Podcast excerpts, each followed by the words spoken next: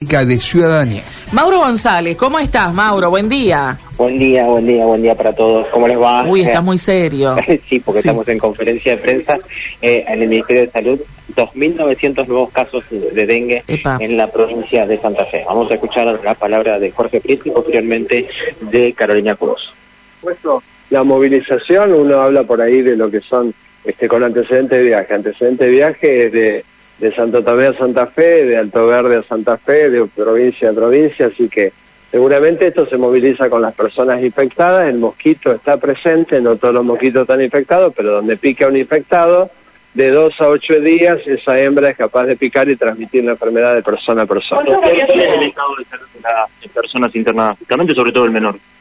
Se encuentra en observación porque hay un, una alerta en función de lo que hace a la, a la peri, al periparto, digamos, fundamentalmente en lo que hace a chikungunya, para hacer la observación porque estamos viendo, como lo vengo diciendo en todas las partes, un cuadro clínico que si bien tenemos el habitual, que después del periodo de fiebre aparecen los síntomas de alarma, hay personas jóvenes, menos de 40 años, que tienen el, el tercero y el quinto día síntomas realmente graves, con lo que se llama shock o choque, con una falla multiorgánica que provoca el deceso de, de estas personas. ¿Cuántas variantes circulan y cuáles son las diferencias, doctor? Mira, eh, algo importante a tener en cuenta que históricamente, más de 20 años, la variante que ha circulado en Argentina es la DEN, DEN, DEN 1 con la variante genotipo B.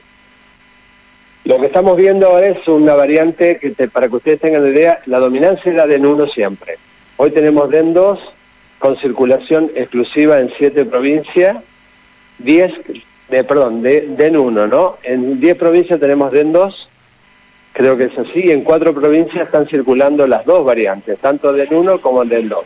La diferencia que tenemos acá en algún momento de la historia nuestra, desde que tenemos el dengue, han circulado las cuatro variantes. Lo que nos está ocupando ahora es una variante que se llama Cosmopolita, que fue dado por una alerta a nivel nacional, que es una variante que circuló en el 2019 por Perú, después estuvo en el 2020 por Brasil y que hoy la tenemos presente aquí. Entonces creo que eso es muy importante porque es distinto al DEN 2 que circuló años anteriores, que era el fenotipo 3, que era africano. la gente a cómo evolucionado el dengue aquí en Santa Fe? Bueno, a la gente primero hay que decirle que ellos no tienen que estar sabiendo si tienen una u otra variante. Nosotros aquí en la provincia tenemos mayoritariamente circulación de DEN 1, casi todo el territorio provincial, y Rosario sí tiene DEN 1 y DEN 2, y bueno, por supuesto que mucha gente viaja a Rosario y por ahí aparecen en otras localidades casos de DEN 2 que también tiene Córdoba o en otras provincias, provincias de Buenos Aires y provincias del norte argentino, sobre todo de lo que sea Salta, Jujuy, Tucumán. Ellos son los que tienen DEN 2, el resto es DEN 1. Nosotros, la persona al enfermarse no sabe qué variante tiene, de hecho, como ya le venimos diciendo hace unos días, y algunos otros reportes de que no, todo, no es necesario en este momento hacer laboratorio a todo el mundo porque uno lo maneja clínicamente. Y solamente si se hacen a los pacientes internados con cuadros graves, con comorbilidades, embarazadas. O sea, no se le hace a todo el mundo el laboratorio y cuando nosotros hacemos el laboratorio tampoco estamos viendo el tema de las variantes, porque esto es algo que se hace solamente en laboratorios de nivel nacional, como es el Instituto Mestegui en este caso, que es la referencia para virus. Entonces, la gente tiene que saber que tiene que prevenir enfermarse de dengue. En el caso de que tenga síntomas de dengue, no quedarse en su casa, consultar, porque el médico le, le va a poder decir, bueno, no, tenés que quedarte internado, o anda a tu casa, cualquier cosa me llamás si tenés tal o cual síntoma, qué tratamiento tenés que hacer. Eso es lo que nos va a prevenir que tengamos una forma grave, principalmente la consulta precoz y el buen manejo de los casos.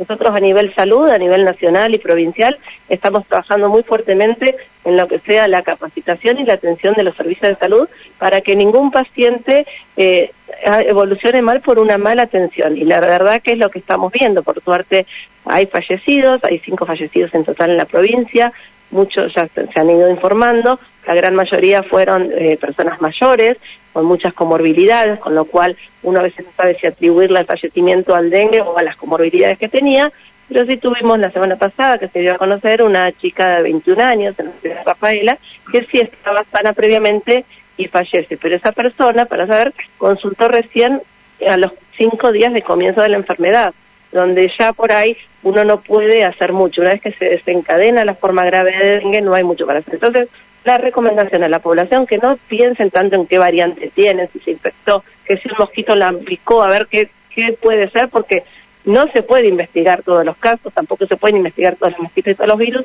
pero sí podemos hacer una buena atención de las personas y que esas personas evolucionen bien. ¿Podría detallar los, los casos que hay en la, provincia de estadísticas? Sí, cómo no.